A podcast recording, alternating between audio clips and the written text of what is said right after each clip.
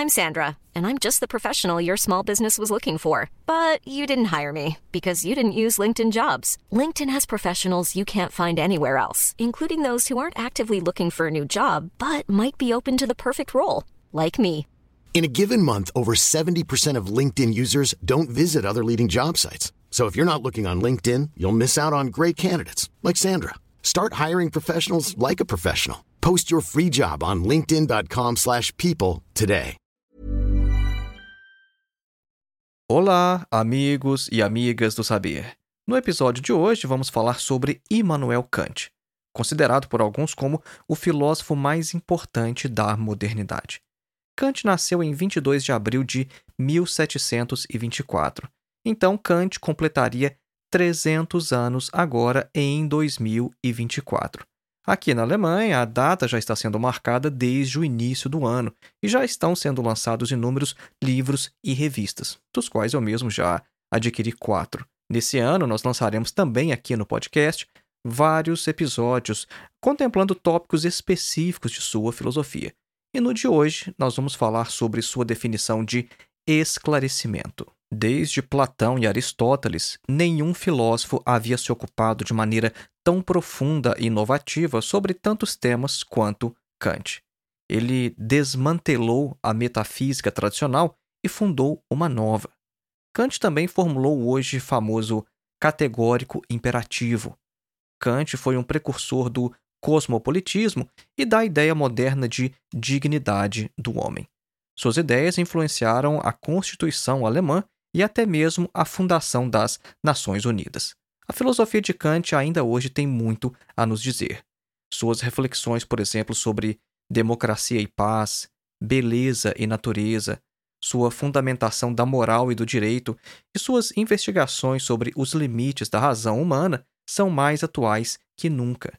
Em um mundo no qual a democracia e a paz estão cada vez mais ameaçadas, um mundo no qual a natureza é cada vez mais destruída pelo caráter predatório da fase imperialista do capitalismo, e um mundo no qual a indústria cultural apoia-se no relativismo pós-moderno para justificar a barbárie estética, Kant é um filósofo do qual ainda temos muito o que aprender. Então hoje faremos o seguinte: apresentaremos inicialmente uma breve biografia de Kant e depois falaremos sobre as principais ideias de seu breve texto intitulado Resposta à pergunta: O que é o esclarecimento? Então, nós vamos depois encerrar com algumas observações críticas de Adorno e Horkheimer sobre a questão do esclarecimento na Europa do século XX, tendo em vista que alguns acontecimentos como a guerra, o nazismo e a indústria cultural parecem mostrar que o esclarecimento que Kant esperava talvez não tenha acontecido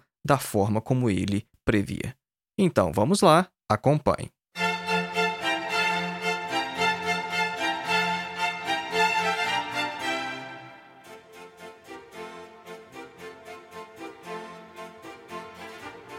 E antes de iniciar, um breve recado: faça sua inscrição em nosso curso de Introdução à Filosofia, dos Pré-Socráticos a Sartre. Nosso curso tem mais de 14 horas de duração oferece total flexibilidade porque você não tem data nem para começar e nem para terminar e você ainda recebe um certificado ao final. Nosso objetivo com este curso é colocar você em contato direto com alguns dos principais textos de toda a história da filosofia. Então você não vai ler comentadores ou literatura secundária falando sobre os filósofos, mas nossos vídeos vão te preparar para que você leia diretamente alguns dos principais textos de toda a história da filosofia. Para mais informações, basta acessar o link que está aqui na descrição deste episódio, ou então o link que você encontra em nosso site, que é www.filosofiaepsicanalise.org. E o nosso segundo e último recado é sobre o meu mais novo curso, A Filosofia de Karl Marx, uma introdução. Este curso faz um recorte naquilo que há de especificamente filosófico nas obras de Marx. Para mais informações, basta acessar o link que está aqui na descrição deste episódio. Lá você pode ver a grade curricular, alguns vídeos de exemplo e pode já fazer a sua inscrição. E lembre-se, adquirir um desses cursos é como adquirir um livro. O seu acesso é vitalício, você jamais perderá acesso a todo o conteúdo, então será um material de pesquisa que você terá para sempre. Mas com uma vantagem: O valor dos nossos cursos é muito mais acessível do que adquirir um livro físico. Voltemos então ao nosso tema Immanuel Kant e o esclarecimento. Vamos iniciar então falando um pouco sobre a vida de Kant. Vamos apresentar uma breve biografia, um breve esboço biográfico. Inicialmente, nós podemos dizer que há um enorme contraste entre a vida exterior de Immanuel Kant e o seu pensamento revolucionário. Kant viveu em um período interessante, no qual ele presenciou, por exemplo, a Guerra dos Sete Anos, a Revolução Francesa e os primeiros anos de Napoleão. Mas a própria vida de Kant foi tão pacata que ele nunca deixou a sua cidade e também nunca teve nenhuma namorada. Kant nasceu na cidade de Königsberg em 1724. Essa cidade, Königsberg, depois da Segunda Guerra Mundial, se tornou Kaliningrado. Kant era filho de um artesão e de uma mãe muito devota, de orientação pietista. A família era pobre e teve uma vida muito dura, muito severa, e seis dos irmãos de Kant morreram ainda crianças. Kant frequentou o ginásio por sete anos, o qual não lhe ensinou nada de seu interesse, segundo ele mesmo certa vez afirmou. Lá ele aprendeu muito bem o latim, mas não o grego, e por isso Kant não leu os principais clássicos da filosofia, o que, de certo modo, teve uma repercussão em sua obra posteriormente. Já aos 16 anos de idade, Kant começou a frequentar a universidade, cursando as disciplinas de teologia, filosofia, matemática, filologia e ciências naturais. O próprio Kant financiava os seus estudos com aulas particulares e também com o dinheiro que ele ganhava em torneios de sinuca. Pois é, Kant era muito bom na sinuca e também no baralho, os seus únicos passatempos. Depois da morte de seu pai, Kant perdeu o auxílio financeiro, teve que deixar a universidade e passou longos nove anos como professor particular em uma cidade na região de Königsberg. Um aspecto positivo dessa experiência é que, nesse período, ele pôde aprofundar seus conhecimentos filosóficos. Um tempo depois, ele consegue voltar para a universidade e o desenvolvimento de sua carreira acontece bem rápido depois deste retorno. Em 1755, ele obteve seu doutorado e passou então a lecionar na universidade, mas ainda como Privatdozent, né? em alemão isso é o livre docente, que é uma espécie de habilitação inicial de docência para pesquisadores e cientistas. Aos poucos, sua fama ia crescendo, principalmente por causa de sua obra História Geral e Teoria do Céu. Agora vejam só, isso é interessante. Em seus primeiros escritos, Kant se ocupava mais de temas das ciências naturais do que propriamente de filosofia. Depois do terremoto de Lisboa, em 1755, por exemplo, Kant escreveu uma obra sobre a teoria dos terremotos. Kant chegou a receber propostas para trabalhar em outras universidades, mas ele sempre recusou ele afirmava que toda mudança lhe deixava ansioso. Então, apenas 15 anos depois, quando Kant já estava com 46 anos de idade, é que ele obteve um cargo efetivo de professor em metafísica e lógica, cargo no qual permaneceu pelo resto de sua vida. Kant deu preleções por 40 anos, e não apenas nas disciplinas em que era professor, mas ele também lecionava sobre física, geografia, teologia e antropologia. Um de seus estudantes relata que ele era sempre bem-humorado e comunicativo. Seu porte físico era pequeno e meio curvado, assim, ele tinha um ombro ligeiramente mais alto do que o outro e os seus olhos eram de um azul penetrante.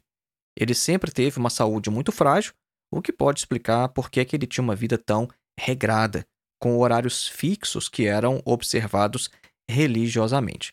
Provavelmente foi essa moderação que o ajudou a viver bem até uma idade bem avançada. Vários relatos da época dão conta de que Kant era tão pontual em suas tarefas diárias que as pessoas da cidade podiam ajustar os seus relógios quando viam Kant passando na rua. Uma das poucas exceções a esse costume foi quando ele estava lendo o Emílio de Rousseau. Como Kant já estava quase no final do livro, ele queria então terminar antes de poder sair. O próprio Kant afirmou que teve que ler esta obra várias vezes, porque Na primeira leitura, ele ficou tão fascinado com a bela escrita de Rousseau que ele acabou não prestando atenção no conteúdo, só na forma. E de fato, Rousseau escrevia muito bem, e é uma obra que eu também recomendo, o Emílio de Rousseau. Kant era um excelente anfitrião e sempre tinha convidados para o almoço. Ele conversava sobre vários temas, tinha uma excelente memória, era agradável e evitava discussões filosóficas. Vejam só, então se você quisesse ter um almoço com Kant, você discutiria sobre tudo, mas provavelmente não filosofia. Na política, Kant era um liberal, apesar de ter recebido uma educação pietista. Ele apoiou a Revolução Francesa até o momento do chamado Terror e foi um defensor da democracia. É só uma nota aqui, quando a gente fala que Kant era um liberal, a gente tem que entender um liberal no século XVIII, não um liberal de hoje. As obras de Kant que realmente mudaram a história da filosofia foram escritas relativamente tarde. Quando Kant escreveu, por exemplo, A Crítica da Razão Pura, ele já tinha 57 anos de idade. Então vejam só, hein? Nunca é tarde para começar a escrever aquela obra. Kant tinha 57 anos de idade quando começou a escrever a Crítica da Razão Pura. Mas, na verdade, ele já havia passado cerca de 12 anos preparando o sistema que apresentaria nessa obra. Só que a redação, de fato, durou apenas alguns meses. E depois dessa grande obra, ele escreveu outras também muito importantes, como A Crítica da Razão Prática, A Crítica da Faculdade de Julgar e os Prolegômenos para qualquer metafísica futura que queira se apresentar como ciência. É um nome grande, né? Vejam só. Prolegômenos para qualquer metafísica futura que queira se apresentar como ciência. Outras obras também são A Fundamentação da Metafísica dos Costumes e A Religião dos Limites da Razão, para citar apenas algumas. No final de sua vida, Kant estava praticamente cego, perdeu a memória e também a lucidez. Quando morreu, aos 80 anos de idade, sua casa foi visitada por pessoas das mais diversas localidades, todas querendo vê-lo pela última vez. E o seu enterro foi festivo, e de tal forma como nunca havia acontecido em Königsberg. Na conclusão da crítica da razão pura, Kant havia escrito o seguinte: aspas, Duas coisas enchem o espírito de admiração e reverência, sempre nova e crescente, quanto mais frequente e longamente o pensamento nela se detém o céu estrelado acima de mim e a lei moral dentro de mim. Fecha aspas. E essas últimas palavras foram inscritas então em seu túmulo. O céu estrelado acima de mim e a lei moral dentro de mim. Então vamos falar agora sobre um pequeno texto de Kant intitulado Resposta à pergunta: O que é o esclarecimento?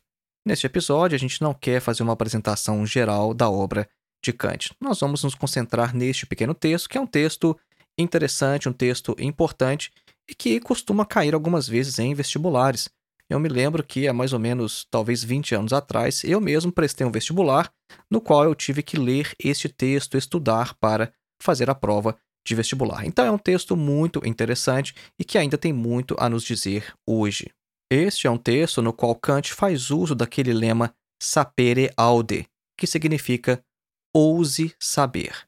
Immanuel Kant, neste pequeno texto que foi publicado, na verdade, até mesmo em um jornal, ele nos desafia a deixar o que ele chama de período da menoridade intelectual. Né? O que quer dizer isso, menoridade intelectual? Bom, vocês sabem que um menor de idade ele não responde propriamente por seus atos, mas os seus pais. Eles precisam de alguém que responda por eles, que alguém que pense por eles. É isso que acontece quando nós somos crianças, né? Os nossos pais pensam por nós, nossos pais nos ensinam os valores, nos transmitem os valores que eles próprios já têm. E é nesse sentido que Kant vai falar então sobre a menoridade intelectual, isso é, quando nós ainda não pensamos por conta própria por nós mesmos. E Kant afirma o seguinte: olha, nós somos responsáveis por nossa menoridade intelectual quando esta é causada não por uma deficiência da razão, mas por falta de coragem e determinação de usar sua própria razão sem ser guiado por outros. Então, o lema do iluminismo para Kant poderia ser traduzido como ouse saber, tenha coragem de usar sua própria razão. Kant afirma que grande parte da humanidade prefere ser guiada por outros a ser livre no pensamento. Isso por duas razões: preguiça e covardia. A maioria, isso é, a maioria da população, a maioria do povo, mesmo sendo politicamente livre, prefere permanecer sob tutela intelectual. E aí surge então os aproveitadores para se tornarem os mentores da maioria. E fazendo já uma comparação com o nosso tempo, estes hoje seriam vários tipos de coaches ou então de influencers. Né? Muita gente quer ter uma opinião sobre um assunto, então vai para os coaches ou vai para os influencers no YouTube ou coisas do tipo. Agora, permanecer em sua minoridade intelectual, ser mais uma ovelha no rebanho, é confortável, afirma Kant. Se o indivíduo tem um livro que pensa por ele, ou então se ele tem um conselheiro que orienta a sua consciência, então o próprio indivíduo não precisa pensar. Então, para que pensar se eu posso pagar alguém que pense por mim? Se eu sigo um guru intelectual, ou então encontro sempre no YouTube alguém que interpreta a realidade por mim, então eu posso me poupar o esforço de pensar. Agora, Kant reconhece que é difícil ao indivíduo isolado superar sua menoridade intelectual quando esta já se tornou praticamente sua segunda natureza. Àqueles a quem nunca foi permitido usar sua própria razão, é bem mais fácil recorrer a fórmulas, a frases prontas para se orientar, tanto na teoria quanto na prática, do que pensar por si mesmo. Então, ao indivíduo isolado, é de fato difícil superar essa menoridade intelectual, deixar de lado o jugo da tutela de outro. Agora, a questão é diferente para o público, para o grande público, quando a gente considera a questão de uma perspectiva coletiva. Se para o indivíduo isolado é difícil superar essa situação, a libertação coletiva para Kant é praticamente inevitável quando se tem um contexto de liberdade do pensar. Então, ao adquirir autonomia no pensamento, cada um então reconhece o seu próprio valor, toma consciência da vocação do homem para pensar por si mesmo e comunica aos outros as suas descobertas. Então, através da discussão pública, novas ideias surgem, criticam as antigas, são também questionadas e passam pela purificação do debate. Agora, isso só pode ocorrer bem lentamente. Uma revolução política pode até destituir imediatamente alguns déspotas ou então aproveitadores, mas nenhuma revolução política pode trazer uma verdadeira reforma do pensamento na mesma velocidade. Agora, o que seria necessário então para que este esclarecimento acontecesse em toda a sociedade? Nós vamos falar sobre isso logo após a nossa clássica pausa musical. Hoje nós vamos ouvir um trecho da Sonata para Piano número 8, também chamada de Pathétique, de Ludwig van Beethoven, nascido em 1770 em Bonn, na Alemanha, e falecido em 1827 em Viena, na Áustria.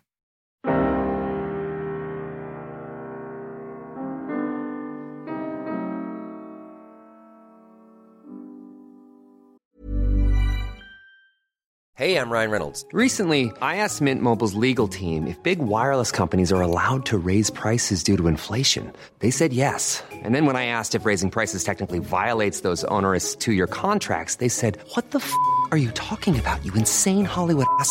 So to recap, we're cutting the price of Mint Unlimited from $30 a month to just $15 a month. Give it a try at mintmobile.com slash switch. $45 up front for three months plus taxes and fees. Promo for new customers for limited time. Unlimited more than 40 gigabytes per month. Slows. Full terms at mintmobile.com.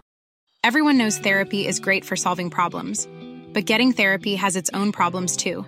Like finding the right therapist, fitting into their schedule, and of course, the cost. Well, BetterHelp can solve those problems. It's totally online and built around your schedule. It's surprisingly affordable too. Connect with a credentialed therapist by phone, video, or online chat, all from the comfort of your home. Visit betterhelp.com to learn more and save 10% on your first month.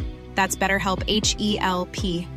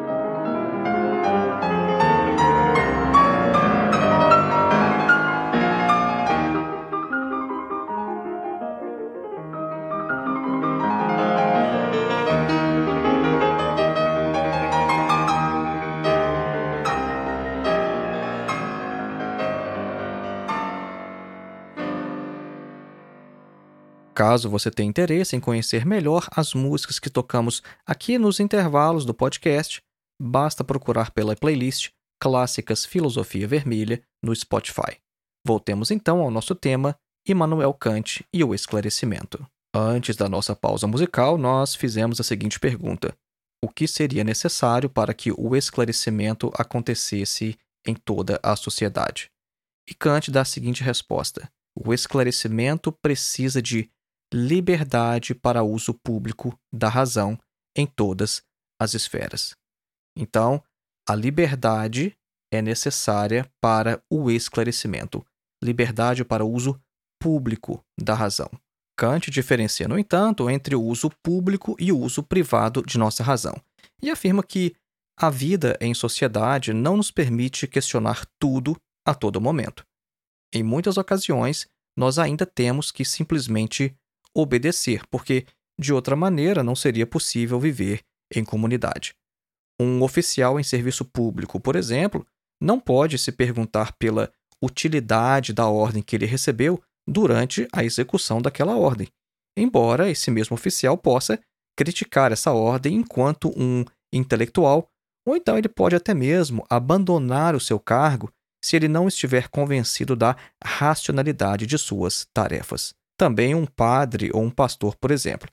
Um padre ou um pastor pode até não estar totalmente convencido daquilo que ensina a sua igreja, mas, enquanto um empregado da mesma, ele deve pregar de acordo com seu dever. Agora, se um dia, no entanto, suas dúvidas confrontarem as próprias bases de sua fé, então ele deve também deixar o seu posto e entregar o seu cargo. O que este líder religioso de nosso exemplo faz é chamado por Kant de uso privado da razão, porque, embora ele pregue para uma determinada comunidade, mesmo que essa comunidade seja uma igreja de milhares de pessoas, ela ainda é um grupo fechado. Agora, o uso público da razão, por outro lado, é aquele realizado pelo intelectual ao publicar um livro ao mundo, por exemplo. Este intelectual possui, ao contrário do padre e do oficial, né, de nossos exemplos, esse intelectual possui uma liberdade ilimitada para utilizar sua própria razão e falar apenas em seu próprio nome. Kant afirma que a vocação originária da natureza humana consiste em evoluir, em superar os limites de seu próprio tempo. Por isso, ele diz que nenhuma geração tem o direito de negar às gerações seguintes a possibilidade de questionar aquilo que ela própria estabeleceu, de impedir o seu próprio desenvolvimento e a ampliação de seu próprio conhecimento. Isso seria ferir os direitos sagrados da humanidade e pisar sobre eles. É uma questão bem interessante, né? Uma geração não tem direito de impedir a próxima geração de questionar aquilo que ela própria estabeleceu. Isso é, nós não temos o direito de restringir o conhecimento das gerações futuras ou de negar o futuro das seguintes gerações. Este texto de Kant foi publicado em 1784. Kant não acreditava que vivia em uma sociedade já esclarecida, mas ele via a sociedade de seu tempo como em processo de esclarecimento. Ainda faltava muito para que os indivíduos daquela época fizessem uso de sua própria razão, sobretudo no que dizia respeito às questões religiosas. Esta era a principal área na qual havia tutores impedindo os cidadãos de pensar por conta própria, enquanto que, em questões de arte ou ciência, já não havia tanto controle. Agora, qual seria a relevância dessas reflexões de Kant para o nosso próprio tempo? O que é que mudou mais ou menos nesses quase 300 anos? É, então, esse ano, lembrando mais uma vez, nós comemoramos os 300 anos do nascimento de Immanuel Kant.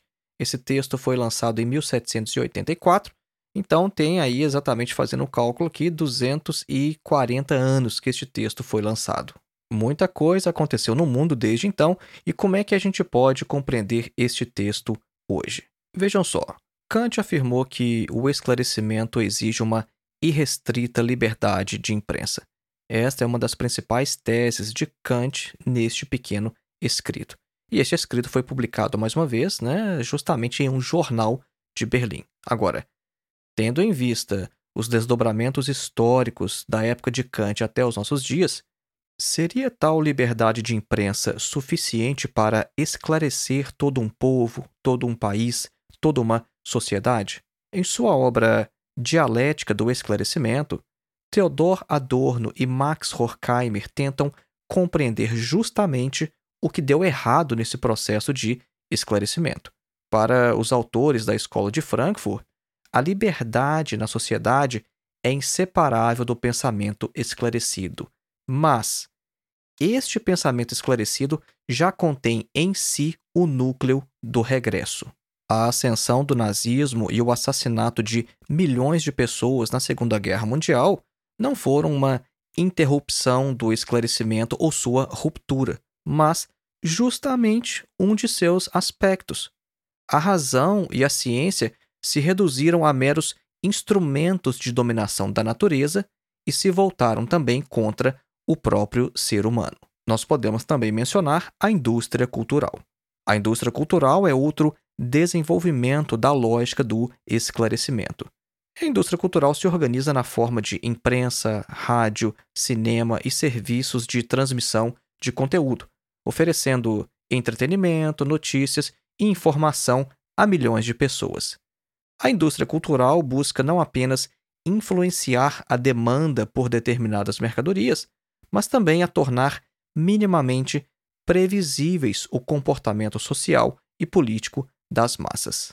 Agora, observem isso. A indústria cultural não traz o esclarecimento esperado por Kant, mas atua, na verdade, em sentido contrário. A indústria cultural aliena os indivíduos, espalha preconceitos, ideologias nefastas, define estilos de vida e hábitos de consumo. E tudo isso sem nenhum controle estatal ou censura. E em seu texto, Kant havia falado também sobre a coragem para usar a própria razão. Mas vejam, também essa coragem para usar a própria razão pode se manifestar de uma maneira não desejada por Kant em seu escrito. Por exemplo, todo tipo de negacionista da ciência hoje, ou então adeptos de teorias conspiratórias, acreditam estar fazendo uso da própria razão de maneira autônoma, independente. Então, isso nos mostra que não basta a coragem para usar a própria razão, mas que é necessário ter também as condições subjetivas para tal. Indivíduos que nunca passaram por um processo de formação adequado nunca vão ser capazes mesmo de fazer uso de sua própria razão da maneira como Kant idealizava. Não é simplesmente fazer uso da razão ter coragem. É preciso ter formação para isso, mas é preciso que compreendamos Kant em seu contexto. Em sua época, uma carta de sua cidade, Königsberg, até Berlim demorava dias para chegar. O acesso à informação era muito difícil e livros ainda eram um luxo para poucos. Hoje, com um smartphone, você pode estar ouvindo aqui o nosso podcast, com o clique de um mouse, você pode acessar um livro clássico, mas as coisas eram bem diferentes no século XVIII. Hoje em dia também, qualquer pessoa pode comprar os clássicos da literatura e da filosofia dos últimos dois mil anos a preços populares. Mas, vejam bem, isso não é suficiente. Se os indivíduos não tiverem as condições subjetivas para se apropriar dessas obras, então pouco ou nada adianta a sua produção e distribuição em larga escala. Vejam bem, O que adianta qualquer um ter acesso à crítica da razão pura do Kant se o indivíduo não tem as condições subjetivas necessárias para compreender essa obra? Não adianta simplesmente colocar a preço popular na estante de uma livraria. Não é isso que vai resolver o problema. São necessárias as condições subjetivas para se apropriar de tais obras. E nisso não tem nada de elitismo. Muita gente às vezes pensa que o Adorno é elitista quando ele coloca esse ponto, mas vejam, seria de fato possível se apropriar da crítica da razão pura sem passar por um processo de formação antes? Será que a coisa é tão simples assim? Eu só compro o livro e automaticamente já entendo o que Kant está dizendo nessa obra? Então é necessário também um processo de formação subjetiva. Mas dificilmente Kant poderia prever que uma irrestrita liberdade de comunicação de expressão de ideias poderia levar a certos grupos de WhatsApp hoje e que esses grupos estariam disseminando falsas informações, reforçando estereótipos, preconceitos, inclusive tendo resultados políticos catastróficos. E se você quiser aprender mais sobre Immanuel Kant, e não apenas sobre Kant, mas sobre mais de outros 20 filósofos, inscreva-se em nosso curso de Introdução à Filosofia, dos Pré-Socráticos a Sartre. O link está na descrição deste episódio, assim como o link para o meu mais novo curso, A Filosofia de Karl Marx, uma introdução. Os links estão também em meu site www.filosofiaepsicanalise.com e se você considera que a internet é um lugar melhor com o nosso trabalho do que sem ele, seja um de nossos apoiadores através da plataforma Apoia-se. O link está na descrição deste episódio. E você pode fazer também qualquer contribuição através de nossa chave Pix, que é o nosso endereço de e-mail, filosofiavermelha@gmail.com. Um grande abraço e até o próximo.